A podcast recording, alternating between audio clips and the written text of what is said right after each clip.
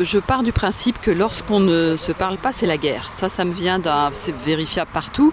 Je suis très respectueuse des élus, des institutions. Je dis on va demander un entretien, un rendez-vous à, à monsieur le maire de Martignas. La chose a été faite normalement et je, la date a été fixée et moi je devais venir avec tous les acteurs associatifs, c'est-à-dire le père Jean-Yves Robert et euh, Maxime Guéquière de Dynamo. Au dernier moment, on m'informe que le maire souhaitait que je vienne seul.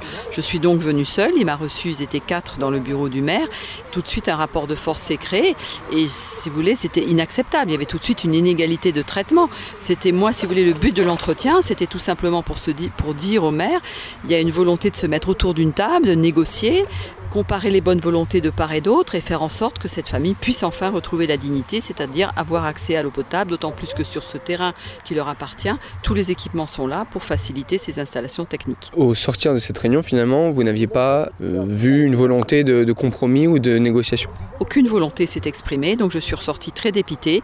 Je suis allée voir l'avocat de la famille Boer, maître Maud Sécheresse, qui me dit on va essayer de commencer à, à instruire une, une action euh, sur le problème de la dignité humaine. Voilà ce qu'elle est en train de faire.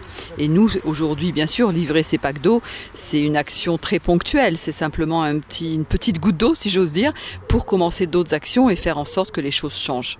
Le fait que finalement aujourd'hui il y ait des acteurs très divers entre l'aumônier, une association sur l'accès à l'eau, France Liberté, euh, les médecins. Euh. Toutes ces actions se retrouvent, c'est très transversal et on se retrouve sur les objectifs, même si nos moyens ne sont pas les mêmes, on se retrouve sur les objectifs, c'est-à-dire redonner la dignité à cette famille, tout en donnant accès aux, aux éléments essentiels de la vie, à savoir l'eau.